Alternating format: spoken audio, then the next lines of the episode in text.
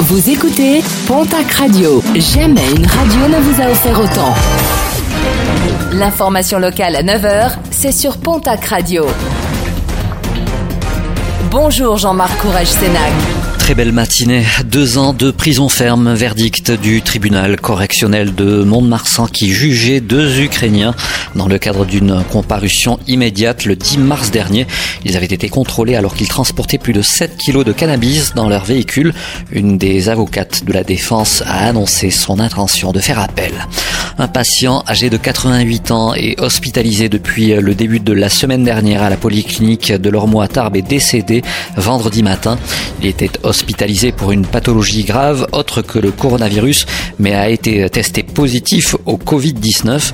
Il résidait dans le Gers. Il s'agit du premier décès enregistré dans le département. Un décès confirmé par la préfecture des Hautes-Pyrénées bien avant que l'ARS ne réagisse. Les verbalisations en direction des personnes qui ne respectent pas les consignes de confinement se multiplient dans la région. Pas moins de 150 pour le seul département des Pyrénées-Atlantiques et pour la seule journée de samedi. À noter que les sanctions vont aller crescendo. Une récidive dans les 15 jours sera punie de 1500 euros d'amende. Pour 4 violations dans les 30 jours, ce sera encore plus lourd.